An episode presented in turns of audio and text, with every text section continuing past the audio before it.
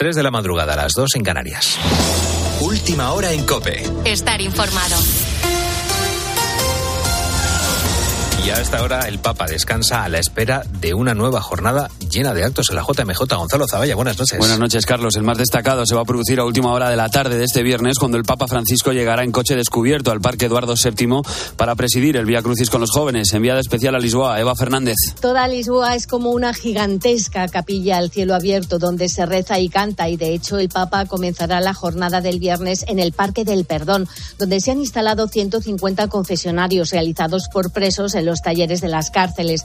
En uno de ellos administrará el sacramento de la penitencia y después se desplazará a un centro parroquial para reunirse con asociaciones que trabajan con refugiados, personas sin hogar, huérfanos y familias desestructuradas. Y como ya se ha convertido en tradición, el Papa invitará a comer a un grupo reducido de jóvenes de todo el mundo. A última hora de la tarde se trasladará en coche descubierto al Parque Eduardo VII para presidir el Vía Crucis con los jóvenes. Lo cierto es que el Papa se está pegando un buen tute porque este jueves más de medio millón de personas llegados de todas partes del mundo se han reunido en Lisboa para asistir a la ceremonia de acogida de esta JMJ. Era el primer encuentro multitudinario del Papa con los jóvenes y uno de los momentos más destacados ha sido cuando el pontífice invitaba a todos a formar parte de la Iglesia. En la Iglesia hay lugar para todos. Padre, pero yo soy un desgraciado. Hay lugar para mí, hay lugar para todos. Todos juntos, cada uno en su lengua. Repita conmigo, todos, todos, todos. No se oye, otra vez. Todos, todos, todos. Y esa es la iglesia, la madre de todos. Hay lugar para todos. Con la fuerza de ABC. Cope, estar informado. Y antes de mirar a España, te cuento que Joe Biden ha pedido la liberación inmediata del presidente nigerino detenido por la Junta Militar que la semana pasada se hizo con el poder mediante un golpe de Estado. Además, en las calles siguen las manifestaciones de apoyo a los militares y Francia ha pedido garantías de seguridad para todas las embajadas internacionales. Por cierto, el gobierno de París ha completado la evacuación de todos sus nacionales y en uno de los aviones llegados a la capital francesa han viajado también una veintena de españoles. Pablo Fernández. Los españoles evacuados han sido recibidos en París por el embajador y, cónsul de, y el cónsul de España y se les ha entregado un billete de avión para que puedan regresar a nuestro país. Según fuentes del Ministerio de Asuntos Exteriores, no todos los españoles que siguen en Níger quieren abandonar el país, mientras el gobierno tiene intención de mandar un avión para repatriar a aquellos que sí deseen regresar, aunque dependerá de las negociaciones con las autoridades nigerinas, ya que el espacio aéreo sigue cerrado a vuelos comerciales. Respecto al resto de, resto de países, Alemania ha evacuado esta tarde a 30 compatriotas, Francia ha hecho lo mismo con una treintena de ciudadanos y Francia ha sacado a más de mil personas en cinco vuelos, entre ellos todos los franceses, como decías, Gonzalo. La inestabilidad en Níger continúa más de una semana después del golpe de Estado. Y puede que estés de vacaciones en la zona norte del país, quizás en Asturias, por ejemplo. Si es así, déjame decirte que la carretera de Covadonga, donde se produjo el accidente del autobús que dejó a siete heridos graves y 37 leves, va a quedar cerrada a todo tipo de vehículos que no estén autorizados. Borja García. Es la medida que ha decretado el Comité de Seguimiento del Plan de Acceso a los Lagos que se ha reunido este jueves de urgencia para buscar una solución tras el vuelco del autobús que mantiene a cinco personas en el hospital. Se actualiza la norma que llevaba 18 años vigente y a partir de la publicación en el BOE solo van a poder subir a la parte alta autobuses, furgonetas de taxis que realizan el servicio y vehículos autorizados. Ya no van a poder subir coches particulares ni autocaravanas, que hasta ahora sí que podían hacerlo en época estival antes de las siete y media de la mañana y luego bajaban a cualquier hora del año. Lo explica la jefa provincial de tráfico Raquel Casado. Solo tendrán derecho de acceso aquellos que tienen autorización para entrar, como pasa en muchos parques donde muchos parques del territorio español donde existe esta restricción, incluso mucho más ampliada aquí y durante todo el año. La medida de prohibir el acceso a vehículos particulares es aplaudida tanto por autobuseros como por taxistas que protestaban por las situaciones que a veces generaban conductores inexpertos en las rampas más duras de la subida. Tienes más información en cope.es y ahora sigues en la noche de cope. Cope, estar informado.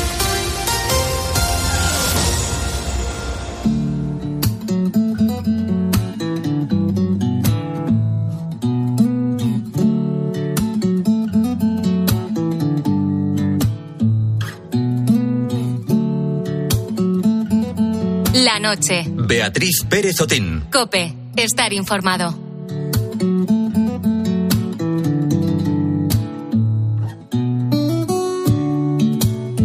El El origen del desembarco de España en América se remonta a 1492, cuando Colón llegó con la Pinta, la Niña y la Santa María.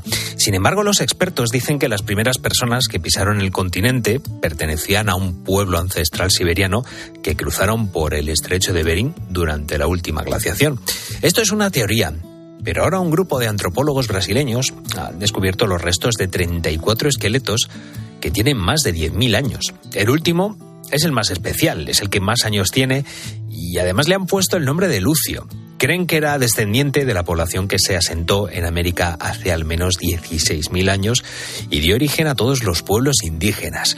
En la cadena COPE hemos hablado con Eduardo Arroyo. Él es director del Laboratorio de Genética Forense de la Universidad Complutense de Madrid. La datación se suele hacer por carbono 14 y entonces a nosotros cuando nos llega un hueso con el que tenemos que trabajar normalmente vamos ya está ya está datado eh, la datación se puede hacer sobre el mismo hueso o sobre, yo qué sé, eh, restos de fauna que están en el mismo yacimiento. Los antropólogos brasileños han estudiado el ADN de Lucio y han descubierto que hubo dos migraciones distintas, una hacia el interior y otra a lo largo de la costa. También han conocido que había comunidades con similitudes culturales pero con diferencias biológicas. Los autores del estudio, antes de interpretar los datos, han contado con un equipo de genética para contrastar y así es como suelen trabajar. Resumiendo, serían esas tres eh, fases. Una que es la extracción del ADN, luego está eh, la amplificación y genotipado de ADN y después el análisis de, de datos. Una vez llegan los datos genéticos, se contrastan con los antropológicos, es decir, que el comportamiento de los pueblos es diferente a la genética que tienen. El proceso de la investigación brasileña ha sido largo y han tenido que esperar los análisis genéticos de Lucio y de los otros 33 esqueletos descubiertos. Y el problema es que los restos óseos de la investigación brasileña, pues en su mayoría, llegaron destrozados. Esto perjudica al estudio a la hora de dar forma al esqueleto, sobre todo al cráneo, pero la tecnología con la que han contado ha facilitado mucho el trabajo. Los antropólogos disponen de software, no, de, eh, no ahora, sino ya hace años, ¿no? En, gracias al cual se puede reconstruir la apariencia de un, de un cráneo, ¿no? O sea, cómo era ese individuo en, en vida. A ver, todo esto es estimativo, ¿eh? O sea, tampoco te creas que es una verdad, eh, de, es, digamos, la mejor evidencia disponible, ¿no? La mejor, lo mejor que podemos hacer gracias a ese software de tipo antropológico, ¿no? Gracias a este tipo de investigaciones podemos conocer cada vez mejor el origen de nuestros antepasados. Podemos descubrir que el primero en llegar a América no fue Cristóbal Colón, sino que aparentemente lo hizo un pueblo siberiano hace más de 10.000 años.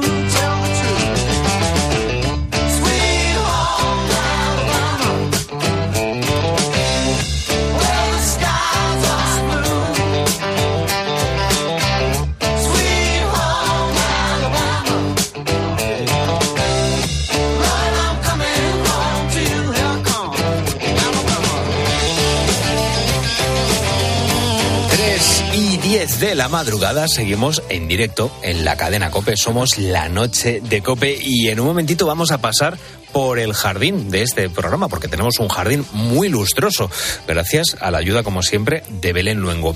Lo que pasa es que esta madrugada vamos a dejar la manguera bien cerrada porque no vamos a utilizar ni una sola gota de agua. Hoy vamos a aprender a utilizar flores secas. Sí, sí, flores secas. En un momentito vamos a reutilizar esas flores y esas plantas que tenemos en casa y así podemos darle un toque decorativo a nuestra vida. Con Belén Luengo aprendemos, como siempre, a hacerlo en nuestra sección dedicada a las plantas Entre el Verde, aquí en la noche de Cope. Y contigo estamos hablando esta madrugada de ese dilema, el dilema que te estamos planteando hoy, esa máquina del tiempo que cogemos con Raúl Liñares. Muy buenas noches, Raúl. Buenas noches, Carlos. Pues a nuestros oyentes le queríamos preguntar eso, si les gustaría volver atrás en el tiempo para cambiar algo de sus vidas, aún con el riesgo de que, claro, si vuelven al 2017, por ejemplo, todo lo que han vivido desde entonces a lo mejor cambia. Así que ahí está el dilema. ¿Volverían atrás o no? Y en el caso de volver, ¿qué es lo que cambiarían? Eso es lo que le queremos preguntar a nuestros oyentes. Pueden mandar su nota de voz al 661 20 15 12 o escribirnos en redes sociales en arroba la noche de cope, tanto en Twitter como en Facebook. Y vamos a empezar este tramo escuchando a Juan Luis. Yo me quedo con lo que tengo, con aciertos y errores se aprende. Y gracias a eso, pues va uno adquiriendo experiencia. Es una falacia pensar que lo ibas a hacer mejor si volvieses atrás. Seguramente que cometeríamos los mismos errores. Y es muy similar el mensaje que, que, nos mandó Alberto Jiménez de Granada, que bueno, lo que nos decía es que no cambiaría absolutamente porque es lo que es gracias a, a sus errores y aciertos, precisamente. En general tengo la sensación de que, no, no, llevo el conteo, pero tengo la sensación de que los buitos están muy amarrateguis con la vida que han, que han tenido, que no cambian. Sí, sí, defensa atrás y... Ponemos el autobús. Y no, y no, no, salen al ataque, no, está claro que, que se quedan con, con la vida que han tenido. muy bien.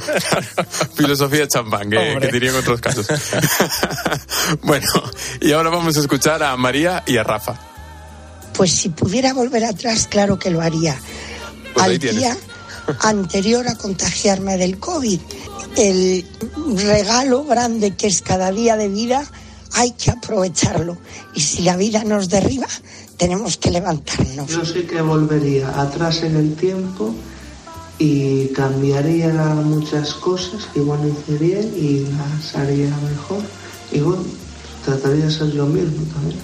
Es que eso es lo importante hagas ser lo que mismo. hagas, sé, sé, tú mismo. Eso me lo dijeron de, claro, te lo dicen de pequeño, tú sé tú mismo.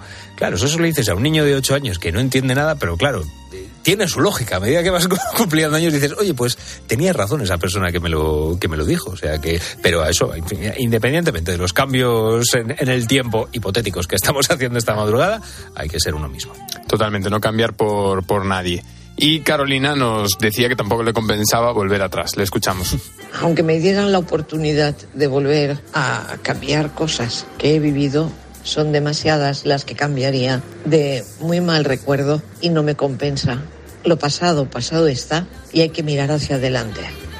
Es que es verdad, muchas veces yo creo que el ser humano en general se tiende ¿no? a anclarse en el, en el pasado y, y, anda que no nos queda presente, porque el, el, el, futuro empieza en este mismo momento, presente y futuro para, para vivir y para hacer las cosas de una manera diferente, o si las estamos haciendo bien estamos conformes, pues seguir haciéndolo como lo estamos haciendo. Y además imagínate que quieres cambiar varias, ¿cuál eliges? Claro, además eso, ese es otro problema, es la segunda parte del problema si decides, si decides cambiar. Como dijo una vez una amiga, a ver qué dedo me corto, ¿no? Pues eso, pues a jugar y a perder. Quizás la, la primera y así los otros pues ya no ya no hubiesen existido. Bueno, pueden seguir los oyentes mandando su nota de voz al 661 2015 12 o también dejándonos sus comentarios y mensajes en nuestras redes sociales. Estamos en Facebook y Twitter y queremos leerte en arroba la noche de cope. Fantabulous night to make romance neath the cover of October skies. You know, the leaves on the trees are falling to the sound of the breezes that blow. You know, I'm trying to please to the calling of your heartstrings that play soft and low. You know, the night's magic seem to whisper and hush. You know, the moonlight seems to shine in your blush. Can I just have one more morning dance with you, oh, my love? Can I just make some more romance with you, oh, my love? Well, I wanna make love to you tonight. I can't wait till the morning has come and I know now the time is just right. And straight into my arms you will run. And when you come, my heart will be waiting to make sure that you're never alone. There and then all my dreams will come true, dear. There and then I will make you my own. And every time I touch you, you just tremble inside. Then I know how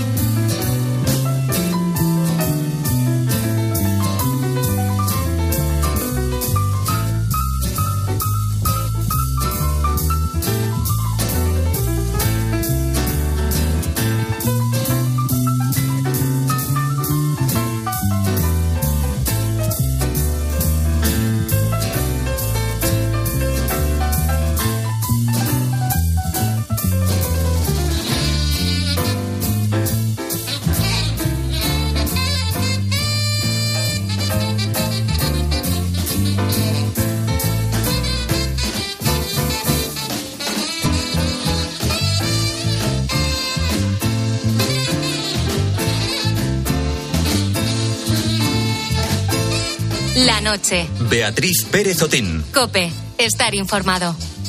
¿Buscas diversión? Otro es Por favor. Hablar por un teléfono móvil durante 30 minutos a la semana estaría relacionado con un aumento del 12% de presión arterial. A las 10 de la mañana la tienes asegurada con Carlos Herrera en Herrera en Cope. Si yo, que, que me tuvieron que poner 5 stem porque tenía la tensión en 16, 19 y soy el que menos habla por teléfono, tiro por tierra ese estudio. No, aquí el único que está sano es Herrera, que habla cinco segundos. Escucha Herrera en Cope. De lunes a viernes de 6 a 1 del mediodía. Con Carlos Herrera. ¿Y ahora qué? Ahora, Máster Universitario en Radio COPE, organizado por la Fundación COPE y la Universidad San Pablo CEU, con un año de prácticas remuneradas. Porque la radio en la que crees es la radio que te lleva donde está la noticia y en la que contarás tus propias historias junto a los comunicadores más escuchados. A esta hora repasamos claves informativas. Este edificio es la suma de un montón de historias. ¿Cuánto queda ahora mismo, Pedro? Máster Universitario en Radio Cope. La radio en la que crees es la radio que te hará crecer. Infórmate en fundacioncope.com y en el 91 828 3930. Tengo un trato, ya me besas todo el rato, así. Tengo un trato, invítame a unos besos, no saldrá barato. Tengo para darte mil piquitos, aunque lleve los bolsillos vacíos.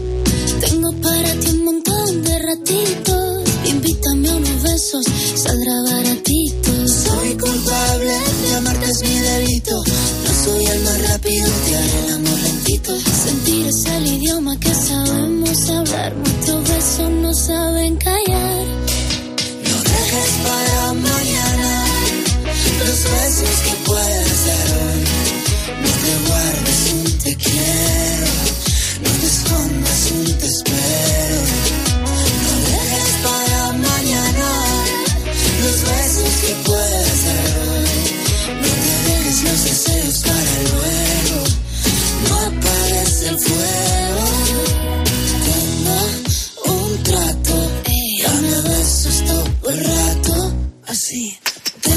La mejilla, inocentes, robados, en la boca.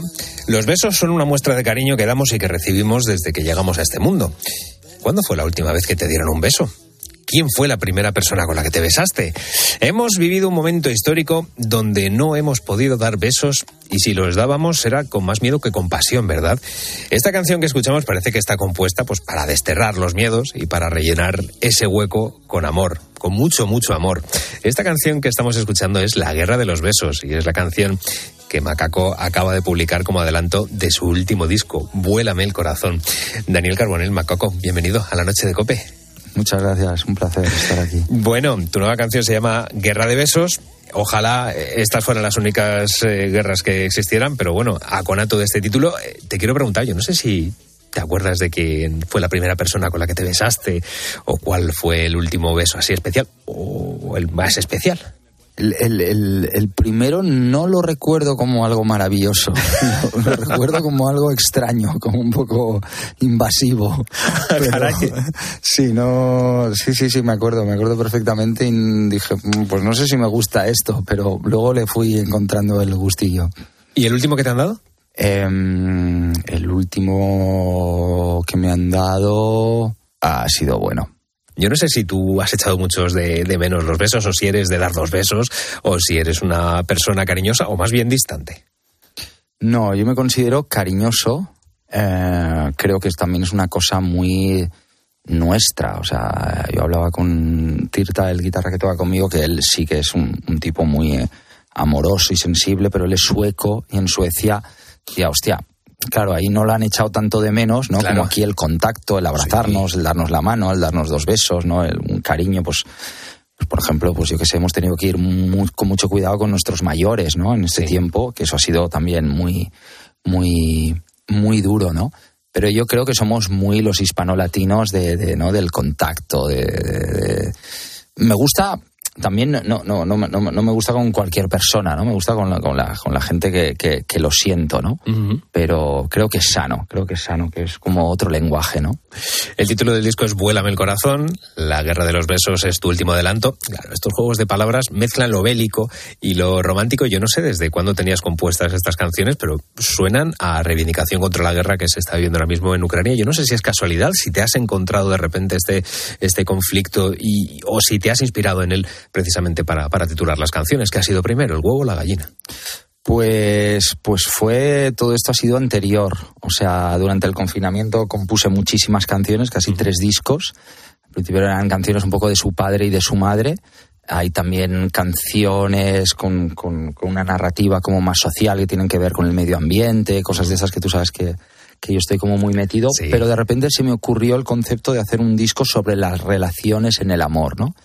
Y entonces, eh, cuando de repente llegamos a este concepto, y habían muchas canciones que de repente tenían esas pinceladas, y luego empecé a trabajar sobre ese concepto, ¿no? Uh -huh. eh, por ejemplo, he sacado otro single hace, antes de, de, La Guerra de los Besos, que es Quiéreme Bien, con Leiva, que es un tema así muy, muy folky, pequeñito que habla del amor consciente, ¿no? rompiendo un poco los tópicos típicos que de, de, de, muchas canciones de amor que relacionan el amor con la posesión, el amor propio con la soledad, ese tipo de, de lastres ¿no? que muchas veces pues, nos llevan a un, a un camino no tan luminoso. ¿no? Uh -huh. y, y, ese, quise sacar esa canción, que es bastante curiosa, que hay una parte incluso hablada en la canción, una letra muy, muy sencillita, que le gustó mucho a Leiva y la uh -huh. cantamos juntos, y luego para contrastar la guerra de los besos, que es como el subidón, ¿no? Que me quieras bien, que me quieras bien. Ni por ti mataría, ni para toda la vida. Que un día siga otro día, solo quiero que me quieras bien, que me quieras bien, que me quieras bien. Es que este mensaje es importante. Que me quieras bien. Hay muchas veces, ay, ¿cuánto te quiero? No, no, no me interesa que me quieres que me quieras mucho, me interesa que me quieras bien, ¿verdad? Total. Pues quiéreme bien con, con Leiva es la canción que estábamos escuchando. Y claro, es que en este disco hay muchas colaboraciones, porque Leiva es una de ellas. Hemos escuchado a Ana Mena Ovejo. Eh, a lo largo de tu carrera has hecho muchas colaboraciones y me gustaría saber, claro, si de estas colaboraciones ha surgido luego alguna amistad eh, que dura a día de hoy o, o, lo contrario, que has colaborado con alguien y dices, yo con esta persona no me voy ni a tomar un café. ¿Te has encontrado ese tipo de relaciones a la hora de trabajar? No, la verdad es que he sido bastante suertudo y también me gusta colaborar con gente, como tú dices, de estilos muy diferentes, uh -huh. ¿no? Soy un músico bastante ecléctico. Uh -huh en el disco anterior pues podías encontrarte un rapero como Nach, a Jorge Drexler, a la actriz Ima Cuesta haciendo una introducción, Oscar Jaenada.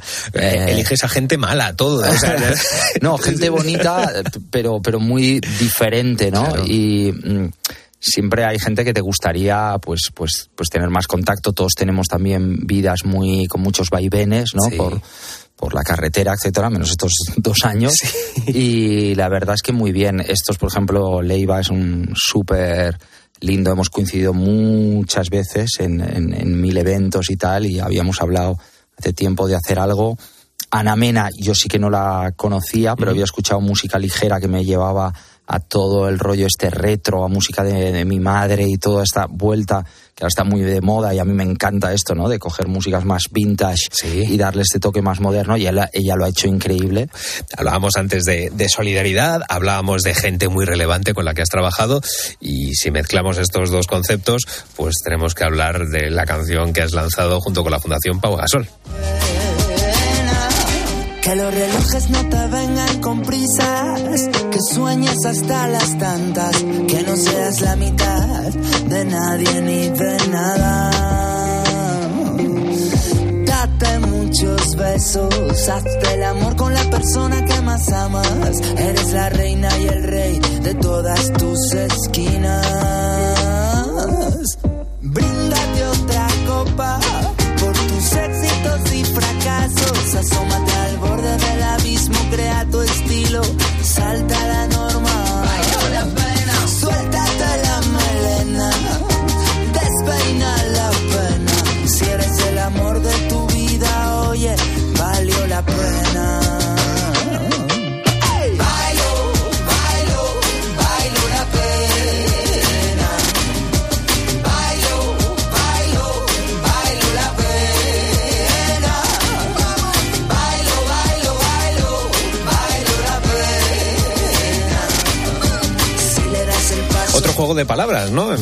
la pena, bailo la, la pena. ¿De dónde te viene este, este gusto por, por los juegos de palabras? ¿Quién le pone los títulos a las canciones? Entiendo que tú o Sí. tienes a un, a un escriba que te da las ideas. No, a veces es curioso, o sea, a mí me gustan mucho los estribillos claros, ¿no? Con buenos hooks. Eh, luego también hay otro tipo de canciones en los discos, ¿no? Que es para saborear lento, como un buen vino, ¿no? Pero también me gusta como las cosas así como más, más, más directas, ¿no? Como diría el maestro Marley, ¿no? O gente así, ¿no? Que tenían estribillacos de estos que eran como ¡fuf! ¿no? Eh, es algo que me gusta. Y luego es fuerte porque este tipo de estribillos eh, muchas veces la gente se, las, se, las, se, se los hace suyos, ¿no? y, y, toman como otras connotaciones, otros sentidos, ¿no? Es como que trascienden. A, yo, yo- me envían muchos vídeos muchas veces por Insta, por las redes y tal, de, de- de campañas de cosas solidarias de Argentina, de México, de donde sea, ¿no? Y, y- y es alucinante, ¿no? Porque oyes la música en ese contexto, ¿no? Y de repente es como que coge otra dimensión y eso me encanta, ¿no? Porque deja de ser tuyo y es de la gente que es un poco la intención, ¿no? Esta canción de Bailo la Pena, pues bueno, la has lanzado junto con la Fundación Pau Gasol. Esta fundación lo que quiere es, bueno, reivindicar la importancia del ejercicio físico, reducir eh, sobre todo el sedentarismo entre los más jóvenes. Y bueno, ya digo que a mí me ha encantado el, el juego de palabras. ¿Cómo se os ocurre esta campaña? Pues esto fue Pau Gasol y su fundación que nos Te llama un día, te dice, Sí. Macaco, quiero, quiero que me hagas una canción. Así fue.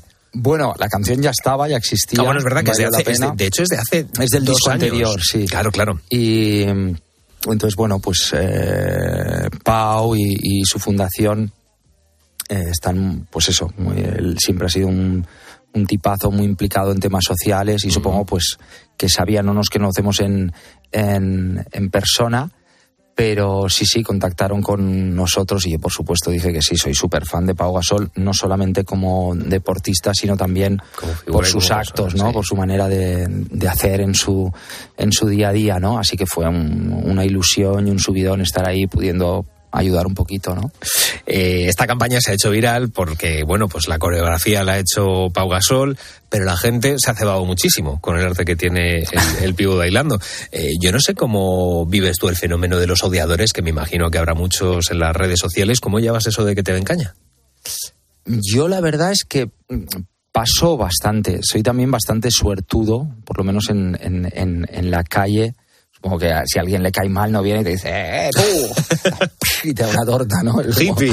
sí, sí, lo que sea, ¿no? Eh, es gente normalmente muy bonita que te dice cosas preciosas, ¿no? Y, y estoy súper agradecido, ¿no? Siempre hay gente intentar gustar a todo el mundo, es la base del fracaso, como decía el filósofo, y yo lo que intento es gustarme primero a mí mismo, ¿no? Dentro de, de- de que es imposible ser totalmente coherente en esta vida y si eres artista menos, ¿no? Sí. Pero, pero a partir de ahí, eh, yo siempre digo que cuando eres popular, entre comillas, tu imagen ya no te pertenece y cada uno proyecta sobre ti lo que le da la gana. Entonces es como, yo ante eso no puedo hacer nada, ¿no? Es como si, si a alguien no le gustas, pues perfecto, ¿sabes? Yo no puedo entender, no, no lo haría en la vida, ¿no? De detrás de una pantalla, la gente que se dedica ahí con un subnombre a decir, este no sé qué, no sé cuánto, este no sé cuánto. Digo, joder, qué, qué aburrido está este tío, ¿no? Para hacer cosas de estas. Repito, soy muy suertudo, tengo un público muy amplio, o sea, cuando toco en mis conciertos, en los festivales, normalmente yo toco en muchos festis, es más público 20, 40, ¿no? Pero luego en fiestas, muchas cosas así, ves familias enteras, gente de todas las edades y tal. Y eso, la verdad es que, bueno, me considero un privilegiado de, de poder tener este, este rango de público tan amplio, ¿no? Hablabas ahora de la imagen del público de 20 a 40. Desde que te descubrimos a finales de los 90, pues bueno, a- nos has dado mucha música animada, energética, optimista. Eso te hace que te veamos, pues precisamente como una persona animada, energética, optimista. Pero si mal no me, si mal no he visto en, en Wikipedia, este año vas a celebrar tu 50 cumpleaños. Claro, ¿cómo crees que te ha tratado el, el tiempo? Yo te veo bien, la casa te la veo de maravilla, porque además hemos tenido un reencuentro después de, de 10 años. Eh, ¿Cómo crees que te ha tratado este tiempo y cómo ves al Dani que empezó en los años 90? Bueno, yo la verdad vuelvo a decir, o sea, es que no, no, no, me considero un súper afortunado. Mm, Tampoco voy a decir aquí que todo es casualidad ni que me lo han regalado, porque no es verdad. Yo soy súper currante, súper trabajador, pero sí que repito, el, a todos nos gusta gustar y yo he tenido pues la suerte que, que, que he gustado, que me va muy bien, que, que todo ha sido como escalonado, que no ha habido subidones extraños, creo que no se me ha ido la flapa y que sigo, sigo siendo el, mismo idiota que era hace unos años, el mismo flipado, porque sí, sí, sí que soy muy, muy niño y yo cuando grabo algo estoy con, con el móvil y me grabo ahí una melodía, cada día me tengo que inventar alguna cosita, es como mi tesorito, ¿no? Yo siempre que hago un disco me da la sensación que estoy empezando, ¿no? O sea, no tengo una sensación de... Soy muy malo con el tiempo en general, o sea, ya los días, hoy qué día es, hoy que no sé cuánto, ¿sabes? Vivo un poco ah, así, ¿no? Pero, pero sí, considero que, que- que el camino es muy bonito, que, que quedan muchas cosas por hacer, por experimentar por mi parte. Y yo mientras la vida me deje estaré ahí grabando, tocando y en el escenario, ¿no? Pues ojalá, ojalá sean muchos eh, conciertos los que des, ojalá dentro de 10 años nos volvamos a reencontrar. Seguro que sí. Y, y estemos, bueno, yo espero estar... Tú también estás de maravilla, estamos Gracias. súper Pues- bien. Pues que, que sigamos así en los próximos 10 años. Vuélame el corazón, es el último disco de Macaco y hoy ha venido a la noche de Cope para presentárnoslo. Dani Carbonel Macaco, muchísimas gracias por estar con nosotros. Muchas gracias a ti, Carlos. dejes para mañana los besos que puedas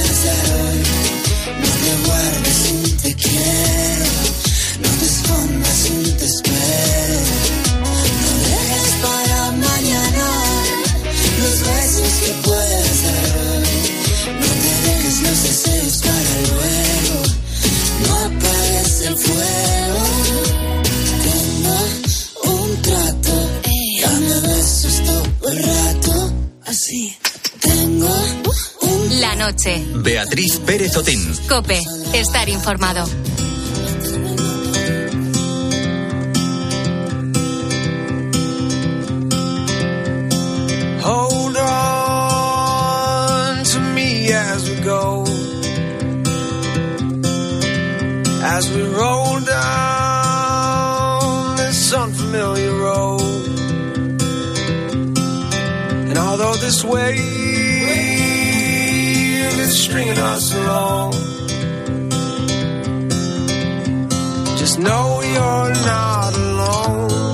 Hablamos hace tiempo de las diferentes técnicas de secar flores y desde luego que el verano es el mejor momento de recolectarlas para disfrutar de ellas todo el año. Ojo, pero no solo flores, porque hay muchas plantas que pueden quedar genial secas.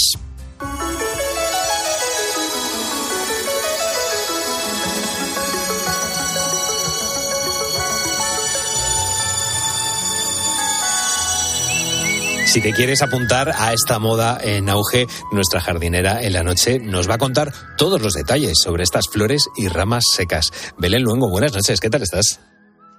Muy buenas noches. Bueno, pues yo, soy una auténtica fan de las flores secas, algo que he mamado de mi abuela, de mi madre desde bien pequeñita.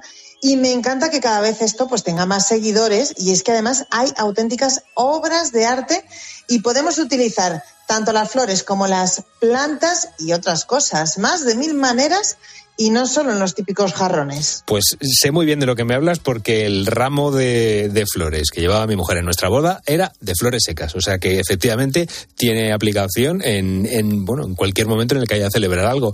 Pero cuéntanos, danos unas cuantas ideas. Ya por lo menos sabemos que en una boda sí que puede haber esas flores secas como ramo de novia. Efectivamente. Luego está la opción de secar tu ramo de novia, como hice yo. Eso es, es verdad, también, también es verdad. Bueno, pues la verdad es que ahora se seca de todo, flores, hojas, ramas, todo. Lo podemos poner en cuadros, en centros de mesa, colgados de techos, colgados de lámparas, de paredes, en bolsitas para los cajones. Y nos van a dar un aire natural a todo nuestro ambiente. Con ramas, por ejemplo, podemos crear percheros. Uh -huh. Podemos usarlas para colgar las llaves, para hacer marcos de fotos, para forrar jarrones. Incluso, por ejemplo, un tronco entero te puede servir de mesa, de mesilla, de taburete o incluso un árbol que se nos ha quedado seco. Pues si te cabe en una esquinita de casa también te puede dar un toque original. Se trata, Carlos, de dejar volar la imaginación, aprovechar todo lo que la naturaleza nos da y en Internet puedes encontrar un montón de ideas. Pues oye, si nos cabe en casa, vamos a aprovechar lo que nos da la, la naturaleza, que, que, bueno, es lo que dices tú, es desde luego muy, muy pintoresco encontrarse un tocón de madera como si fuera una banqueta, por ejemplo, pues oye, en casa puede quedar muy bien. Pero eh, vamos a hablar de las flores secas que además tienen muchas ventajas. Pues sí, la principal es tener flores todo el año y no tenerlas que cuidar. Bueno, y cuéntanos qué plantas nos aconsejas. Bueno, pues vamos a empezar con las de flores, como decías, y las que mejor funcionan, tanto por facilidad en el proceso de secarlas, como luego, pues a la hora de que se mantengan perfectas, por decirlo de algún modo, porque uh -huh. sí que hay algunas que se secan y quedan muy pochas y no merece la pena. Uh -huh. Pero la que se lleva el primer premio, la que tiene fama de ser la mejor, son los ranúnculos, porque se queda incluso, incluso con la misma tersura que cuando está natural. El ranúnculo, que son las nuevas rosas de moda, por decirlo de algún modo, desde mi punto de vista más bonitas incluso que las rosas, pues Ajá, las vamos a poder verdad. seguir disfrutando en seco.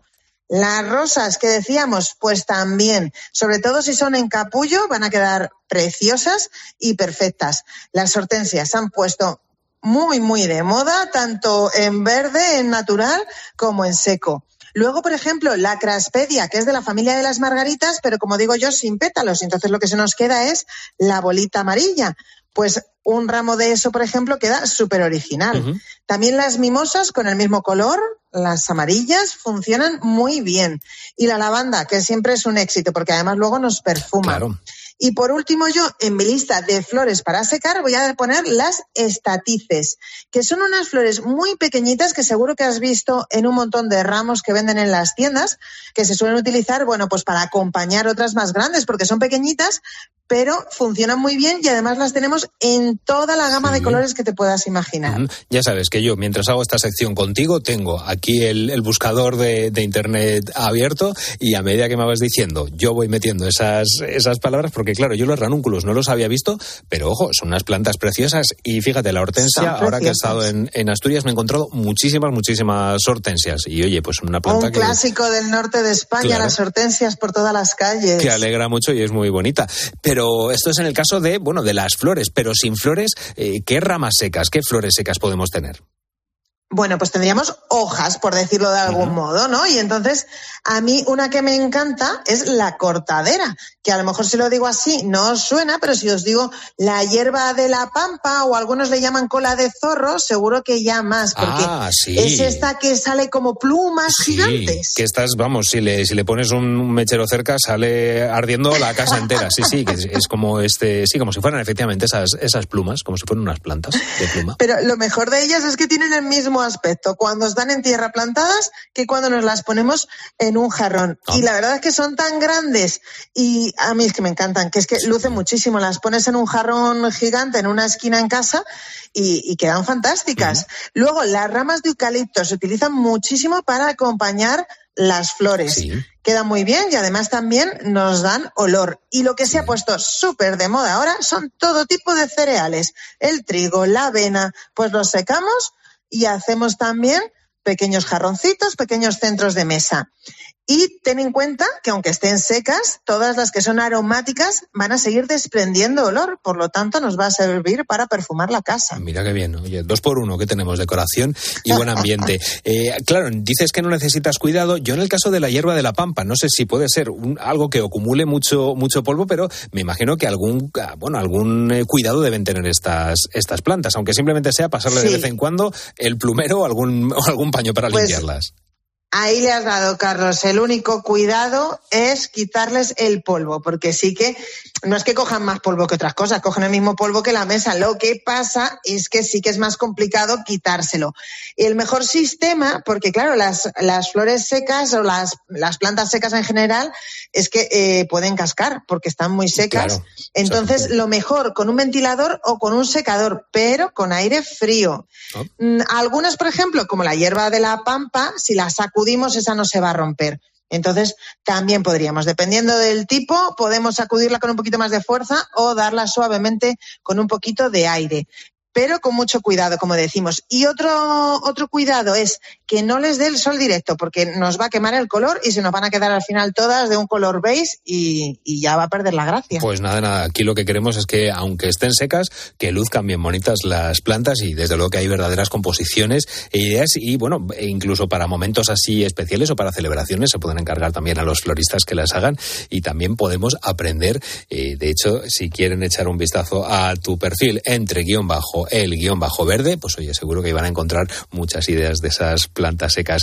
Eh, en unas semanitas vamos a repasar contigo las diferentes técnicas también, si quieres, para tener estas flores y, y ramas secas. Así podemos aprovechar y si la gente está de vacaciones, que vaya recolectando estos días. Bueno, pues me parece una idea fantástica porque hace ya mucho, mucho, mucho que hablamos de ello, así que podemos dar las ideas más fáciles para secar las flores y como tú dices, aprovechamos estos días para estés donde estés, irlas cogiendo por el campo. Perfecto, pues nada, vamos a ir to- tomando ideas para luego secar esas, esas plantas que nos sirvan de decoración en nuestra casa. Belén, muchísimas gracias una semana más y ya digo que si quieres echar un vistacito a esas flores, a esos eh, ranú- ranúnculos o esas hortensias, puedes verlas en la página de Instagram de Be- Belén Luengo, entre guion bajo el guion bajo verde. Muchísimas gracias, Belén, una semana más.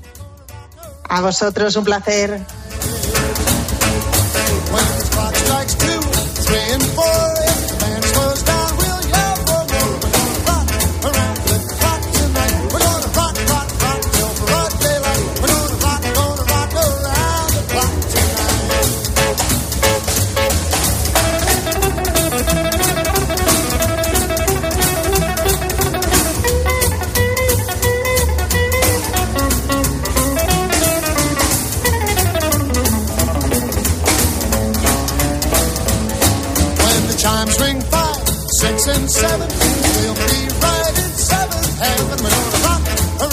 ¿Y tú, querido búho, qué tal andas de orgullo? Yo no daba el primer paso para quedar con, con la gente o, para, o con esa gente con la que había tenido algún problema, básicamente porque yo tenía tan claro que yo tenía la razón y tenía tan claro que eran los demás lo que lo hacía mal, que al final mi orgullo me impedía dar ese primer paso, por mucho que, que me estuviera doliendo. Porque... ¿Te pasa como Javier? Este joven cuenta que salió de la cárcel del orgullo hace 10 años. Antes era capaz de quedarse solo en casa, antes que dar su brazo a torcer si creía, eh, si se creía en la posesión de la razón. Esta noche hablamos del orgullo en un nuevo episodio de Creciendo en la Noche con David Cicuéndez.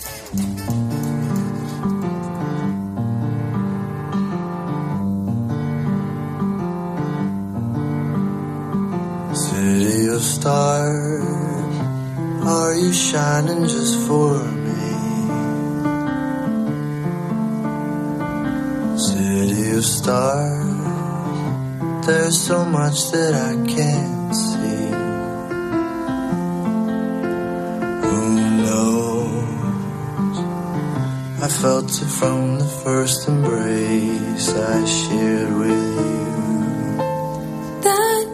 Esta madrugada nos preguntamos si el orgullo es bueno o malo. Claro, a lo mejor pensamos que es bueno para ser más fuerte frente a las embestidas de la vida, o malo porque nos impide ser como somos. Decía Voltaire, el filósofo francés del siglo XVIII, que aquel que es demasiado pequeño tiene un orgullo grande.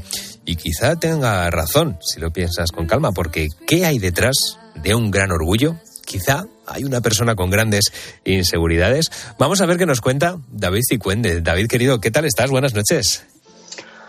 ¿Qué tal, don Carlos? Muy buena madrugada. Es curioso, ¿verdad?, cómo nos generamos cárceles, como el audio que has puesto, cuando nos generamos ese orgullo, cómo nos encarcelamos nosotros mismos, ¿verdad? Claro, claro, es que, bueno, eh, aunque parezca curioso, hay personas que, bueno, que huyen del orgullo por creer que este siempre es malo, que con este audio que hemos escuchado, pues sabemos que puede ser algo, algo eh, nocivo, ¿no? O que tenga, o que tenga cierta maldad, pero para empezar a hablar, me gustaría que nos contaras, ¿el orgullo es bueno o es malo? Pues fíjate que esta sección nació de un proceso que terminé hace unos días con una chica de 21 años y en una de las sesiones, en un día, le pregunté cómo estaba ella de orgullo, si se sentía orgullosa, si tenía orgullo por lo que había conseguido y curiosamente me respondió que ella no sentía orgullo porque eso es malo. Y ahí, bueno, digo, pues ya tengo un programa. Sí, ¿verdad? es verdad. ya tengo un programa.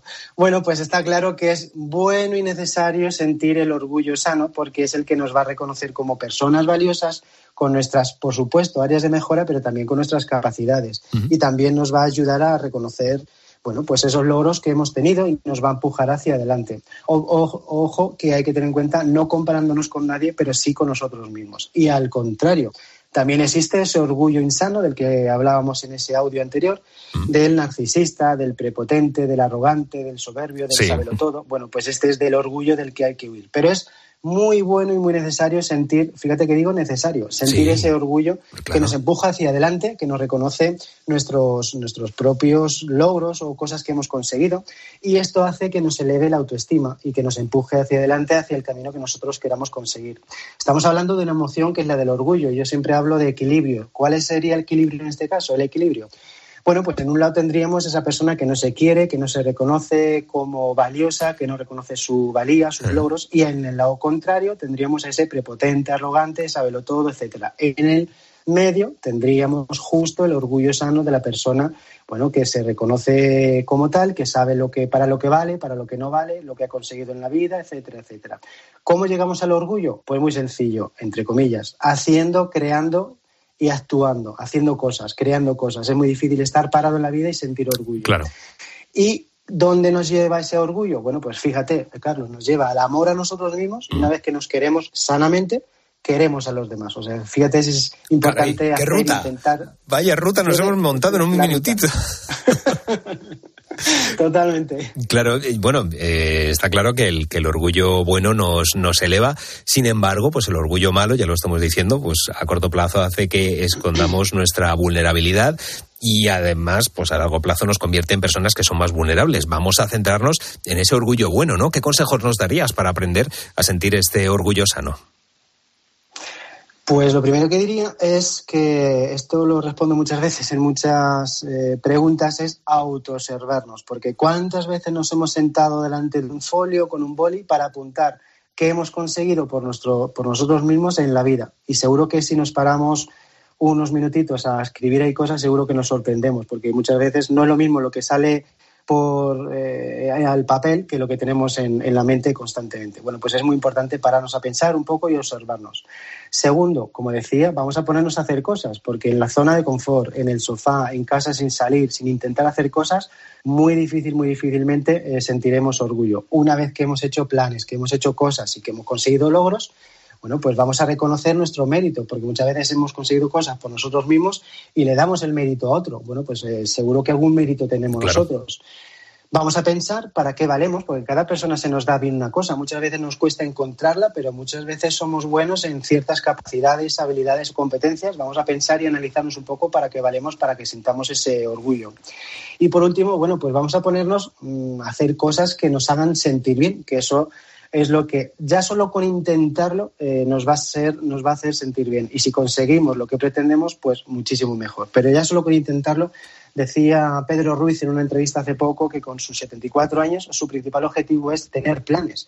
Ya no alcanzar o terminarlos, sino tener planes. Porque teniendo planes es como se sentía vivo, activo y sentía orgullo. Bueno, pues ahí tenemos ese, ese, esa clave, ¿no? Hacer cosas, movernos, estar en movimiento para, bueno, para fomentar ese, ese orgullo sano. Y claro, eh, vámonos al otro, al otro lado, a la otra cara de la moneda. ¿Cuáles son esas consecuencias de tener un orgullo tóxico?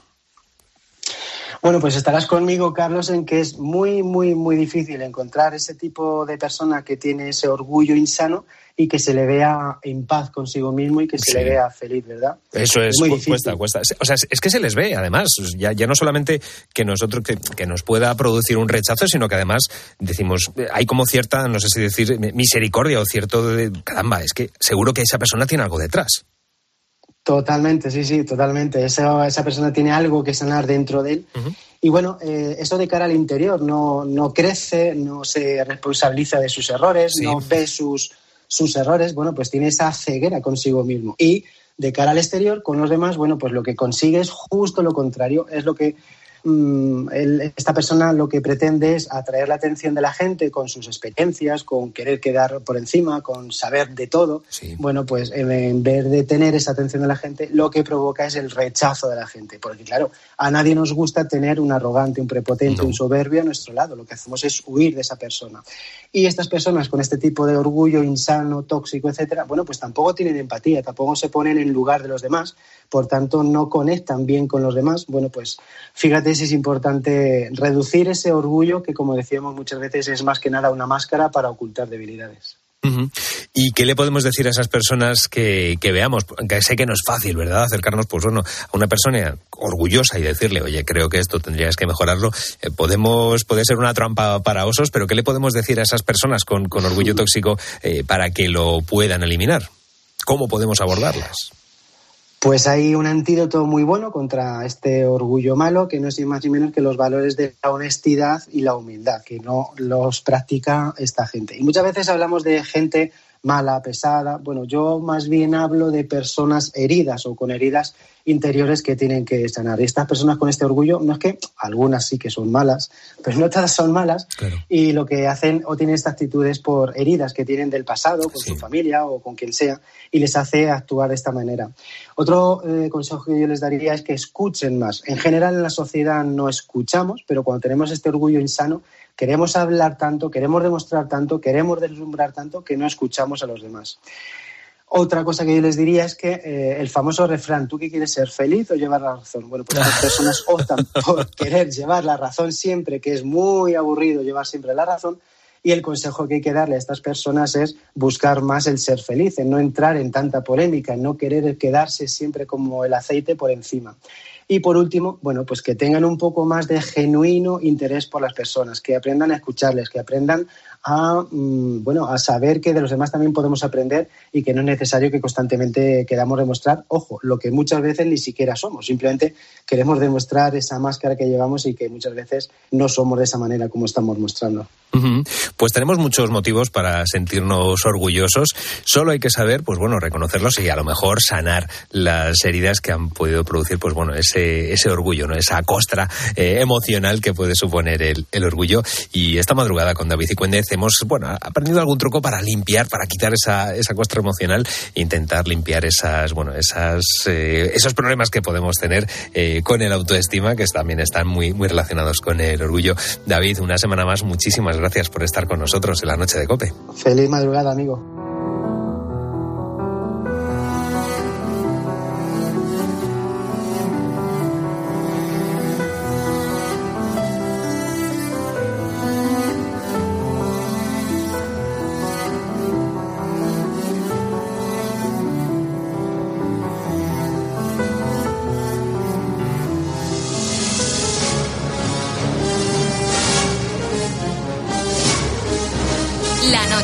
Beatriz Pérez Otín. Cope. Estar informado.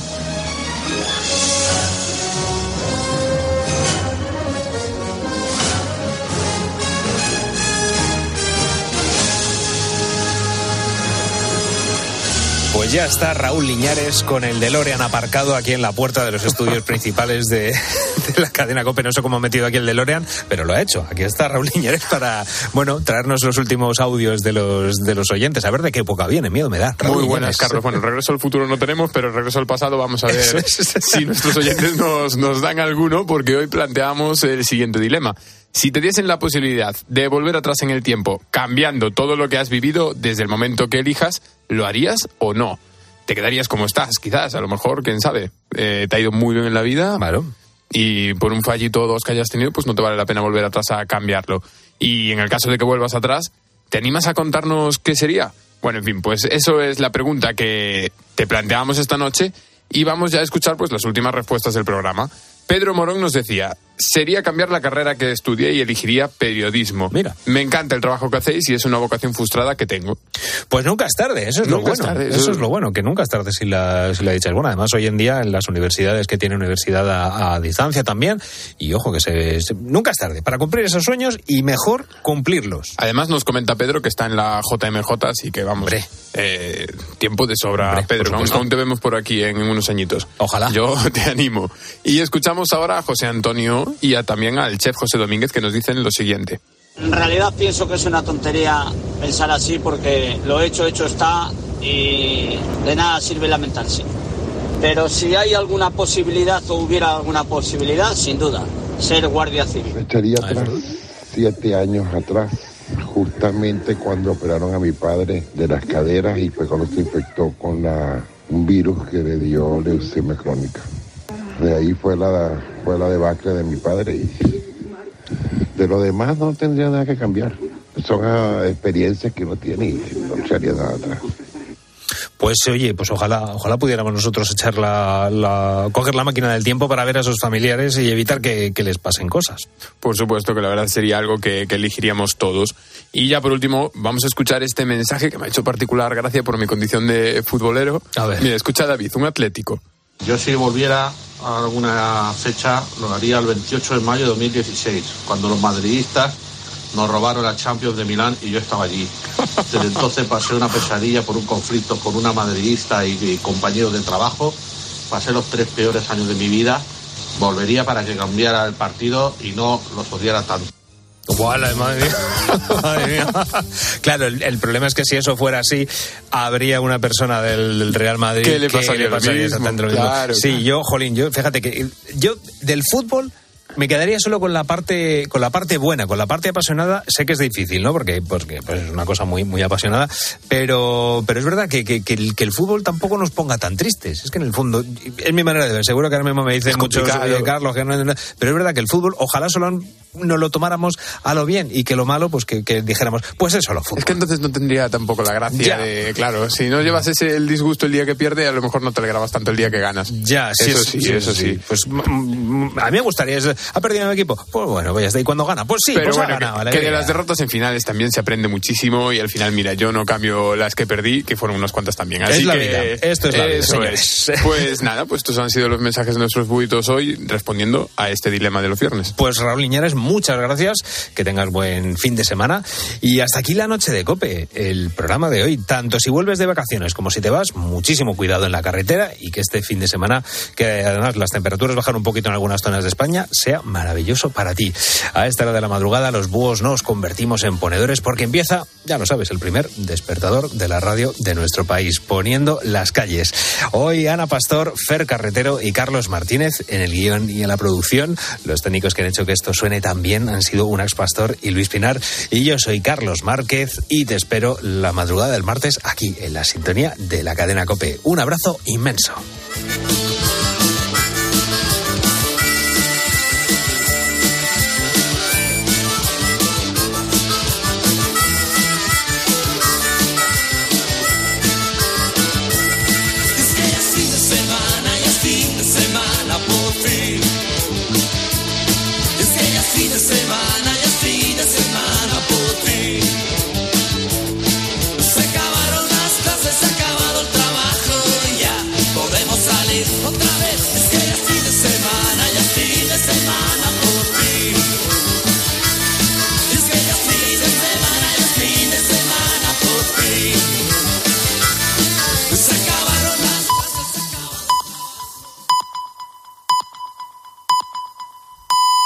Llegamos a las 4.